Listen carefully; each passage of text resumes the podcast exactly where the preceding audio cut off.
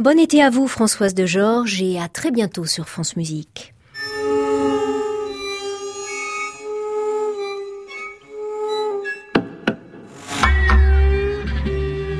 À l'abrévé, Anne Montaron, France Musique. Bienvenue dans la forme longue de nos Alabrévés, une émission en forme de portrait qui va nous donner l'occasion d'entrer un peu plus en profondeur que ce que nous avons fait cette semaine dans la musique de Claire Renard, compositrice contemplative et engagée en même temps. Ce qui frappe dans l'univers de cette musicienne, c'est sa relation intime à l'espace poétique. La découverte de la composition, c'est à travers Pierre Schaeffer. C'est mon maître absolu. Il m'a tout appris. Hein.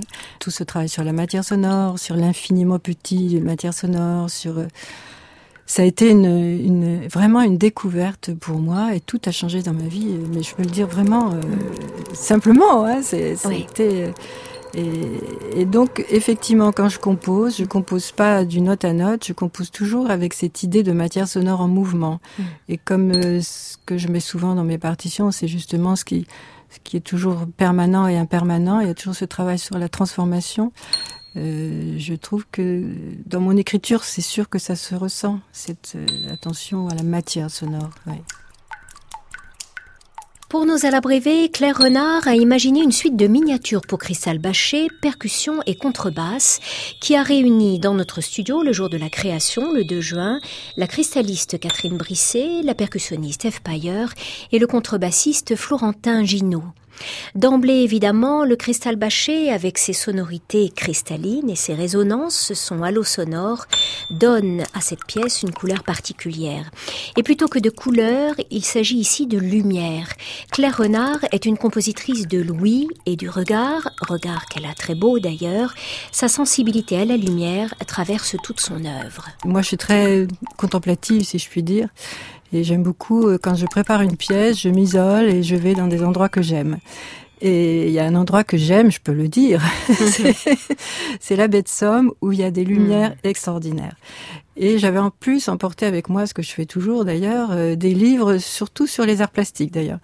Et il y a un, un peintre qui s'appelle Alexandre Lannes qui écrit des choses merveilleuses, je sais pas si vous le connaissez. Et, voilà, je suis partie avec ça, des écrits d'Alexandre et puis euh, d'autres aussi. Et, et il y avait entre autres un petit livre sur l'atelier d'Alexandre. Et il y a cette phrase qui, m'est, qui est tombée sur moi. Hmm.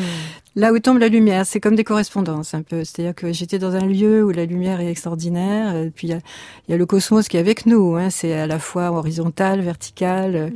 Euh, voilà. Et puis Alexandre Lannes est quelqu'un qui travaille beaucoup aussi dans la méditation. Et il peut, il peut rester depuis 50 ans, si je puis dire, devant un arbre. Et, bon, bref. Et voilà, tout ça euh, mélangé fait que j'ai fini par donner ce titre.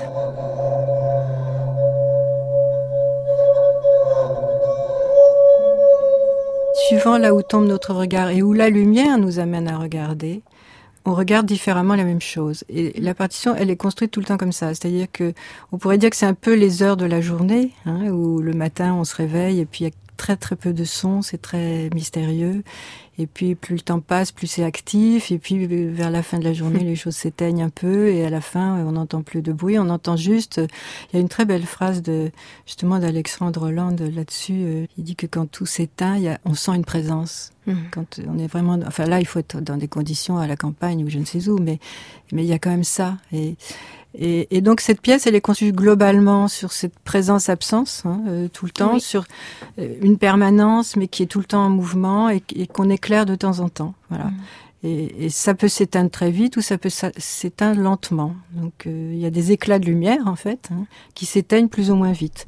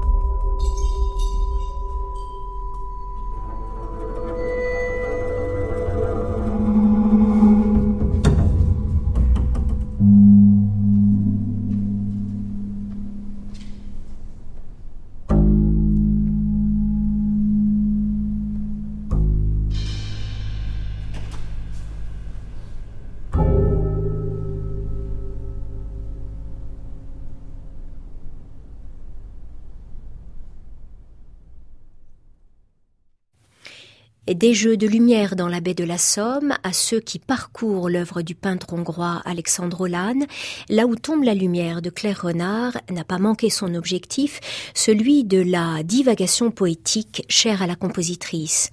Le choix des instruments participe évidemment de cette poétique, le cristal bâché venant enrober de ses résonances, la percussion protéiforme de F. Payer et la contrebasse subtile de Florentin Ginaud. C'est Catherine Brisset qui tenait la partie de cristal bâché, un instrument rare et délicat qui marie l'eau, le verre et le métal. Avant de produire chaque son, Catherine mouillait ses mains pour venir ensuite frotter les lames de verre.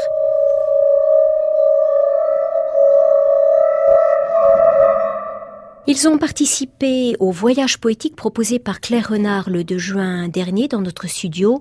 Une équipe de son aux petits soins. Merci à Pierre Monteil, Ludovic Auger, Paul Malinowski. Coordination Irène Beraldo. Anne Montaron, à l'abrévé, France Musique.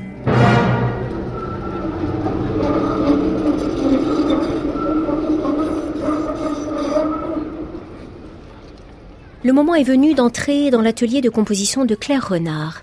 D'une pièce à l'autre, l'univers dessiné par la musique de cette compositrice révèle sa relation aiguë et sensible au son, au temps, à la lumière et à l'espace dans lequel la musique est amenée à résonner. Ses préoccupations n'ont rien d'abstrait car la compositrice se soucie toujours des oreilles que ces sons vont toucher. L'auditeur est au cœur des installations de Claire Renard. Le public, pour moi, est très important, enfin la situation du public, parce que j'ai beaucoup beaucoup, beaucoup, et je continue à travailler sur des, situations d'écoute pour développer ce que j'appellerais une écoute aiguë hein, du, du, public, euh, ce qui fait que à travers des dispositifs différents, je le mets dans des situations différentes pour réveiller un peu une sensibilité à ça, parce qu'on est un petit, comme vous le savez, mm. on est absolument noyé sous les sons, les images, ça, c'est un flux permanent, ça ne s'arrête pas. Et pour moi, c'est très important de proposer au public ça. Mm. J'ai fait une expérience justement à propos de Bref d'été. Euh, au théâtre de la Bastille à Paris, c'était dans les années 94-15, quelque chose comme ça.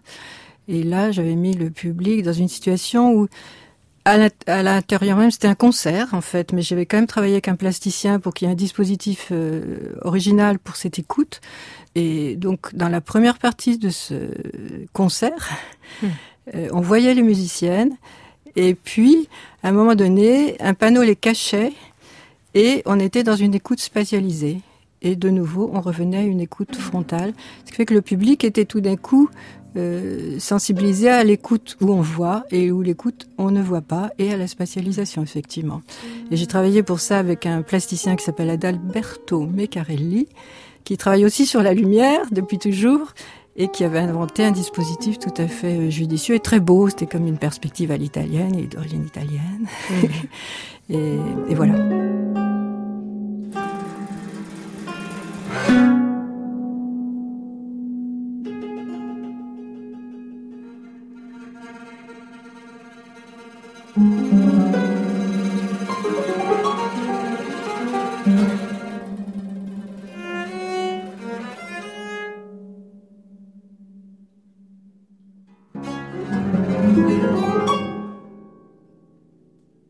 Vous appelez alors l'écoute aiguë C'est une écoute euh, attentive et active? Ben, active, je pense que quand on écoute, on est toujours actif en principe. Mais euh, je travaille beaucoup sur le silence, euh, comme vous pouvez le savoir. Et donc l'écoute aiguë, pour moi, c'est justement de pas se laisser entraîner dans un flot de un flot de sonorité. Et là, le silence fait que euh, ça sollicite mmh. l'écoute. Voilà. Alors, ça peut être très désagréable. Je veux dire, il y a peut-être des gens qui ne supportent pas. Mais moi, pour moi, le silence n'est jamais vide. Le silence est une attente d'autre chose, une attente d'un événement qui va se passer. Et c'est comme ça que je conçois le silence. Elle, elle n'avait pas de cauchemar sanglant comme les autres. Elle se réveillait en hurlant. Mais ce n'était pas pour avoir rêvé de corps dépecés et de drapeaux.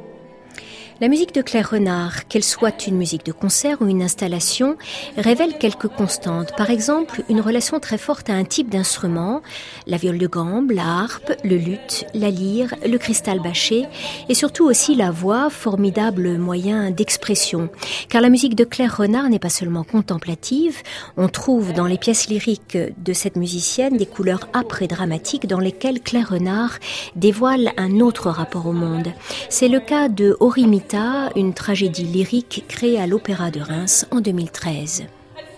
J'ai eu envie de faire un travail sur un livre que j'avais découvert il y a très longtemps, qui s'appelle Les deux fins FINS d'Orimita Karabegovic, qui a été écrit par une femme qui s'appelle Janine Matillon, sur le viol comme arme de guerre. Hmm. Ça avait été écrit au moment de la guerre de Bosnie, mais j'ai voulu en faire un sujet beaucoup plus universel parce hmm. que c'est malheureusement quotidien malheureusement, et, et universel. Voilà. Donc j'ai fait ce travail euh, et alors là, j'ai voulu euh, mélanger des instruments de différentes traditions. Hmm. Euh, donc j'ai travaillé avec un joueur de canoun, un joueur de, un joueur crétois, de lyre crétoise, avec un Arménien qui jouait du doudouk. Du doudouk. Et puis j'ai mélangé à ça la viole de gambe mm. et puis la voix, bien sûr. Et, de tout ça, j'ai fait une, base électroacoustique sur laquelle j'ai installé la voix, finalement, et le texte. Et donc la partie électroacoustique est très importante. Et ce qui était important, c'était aussi la spatialisation. Et il y a un moment dans cet opéra, j'y tenais beaucoup et on a réussi à faire ça avec Césaré à Reims, je voulais qu'il y ait des, des, interventions très concrètes de la vie d'aujourd'hui, parce mm. qu'on entend ça à la radio tous les jours. Et donc, on a mis sous, sous les sièges du public des petits haut-parleurs et tout d'un coup surgissait la voix de la radio. Euh, L'ONU ne peut rien faire. Le, voilà. Mm. Donc ça faisait un contraste euh, aussi entre la scène où était racontée cette histoire tragique et puis euh, le, public qui se, qui en principe devait être un petit peu sollicité par non non l'ONU ne peut rien faire. voilà. Donc ça c'était mon dernier opéra effectivement.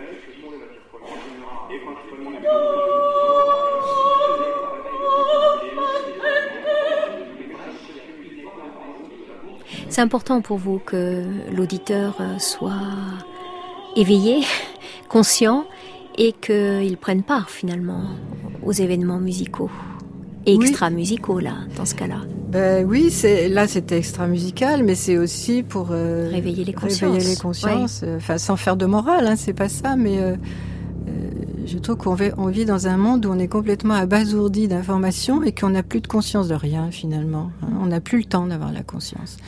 Et c'est aussi pour ça que je travaille toujours sur du, le temps aussi. Euh, j'ai fait une, installation qui s'appelle Chambre du temps, mm. euh, qui était issue en fait de tout un travail euh, que j'avais commencé. Euh, c'est une longue histoire. J'ai enregistré nuit et jour, euh, toute seule avec mon petit dispositif. Et, et quand je suis sortie de là au bout de trois ans, j'étais épuisée. Et je me suis dit, mais tout le monde est épuisé dans la vie quotidienne avec ça, avec tous ces sons et tout ça. Et du coup, j'ai créé cette installation avec le même euh, designer qui s'appelle Esaves Manet.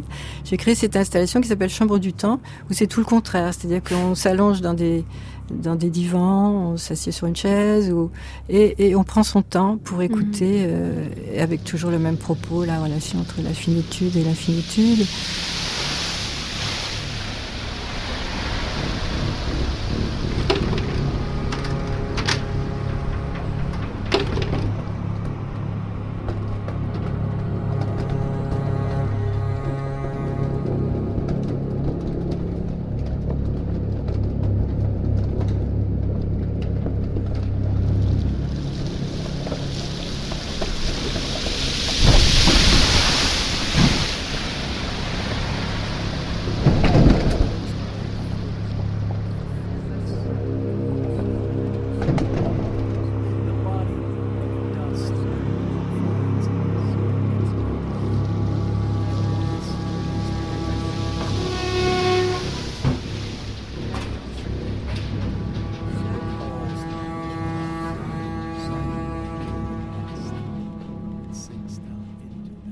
J'ai aussi fait une création dans la roseraie de l'Allée Rose avec le Festival d'Île-de-France, où le public bougeait mmh. et on avait sonorisé toute la, toute la, la, roseraie. Et, c'était aussi toujours euh, la relation entre la finitude et l'infinitude sur des textes de Rilke qui traitent des mmh. roses. Et puis toujours la mémoire. C'est-à-dire qu'on laisse toujours une trace. Oui c'est toujours, la résonance on laisse toujours une trace donc euh, euh, la chanteuse qui était Isabelle Sokoja chantait quelque chose et puis en fait sur la bande on entendait l'écho de ce qu'elle avait ce qu'elle venait de chanter et puis le public continuait à se bouger. Et, voilà, c'est toujours les mêmes choses. Hein. Euh, c'est toujours des résonances, des sons euh, assez euh, fins. Euh, mm. Je suis pas dans la grosse caisse, la fanfare. c'est pas mon truc du mm. tout. Pas votre sensibilité.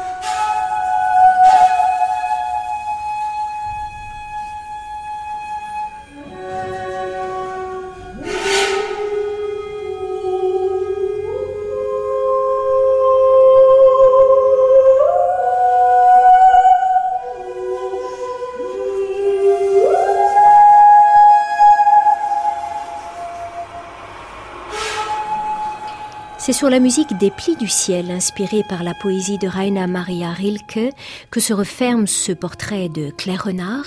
C'est Françoise Cordet qui a réalisé cette émission, la dernière de la saison, avec à ses côtés Pascal Bénard et Soisic Noël. Nos alabrévés partent en vacances et reviendront en pleine forme en septembre. Bon été à tous. Il est minuit, l'heure des rediffusions de France Musique. Vous avez maintenant rendez-vous avec Benoît Dutertre.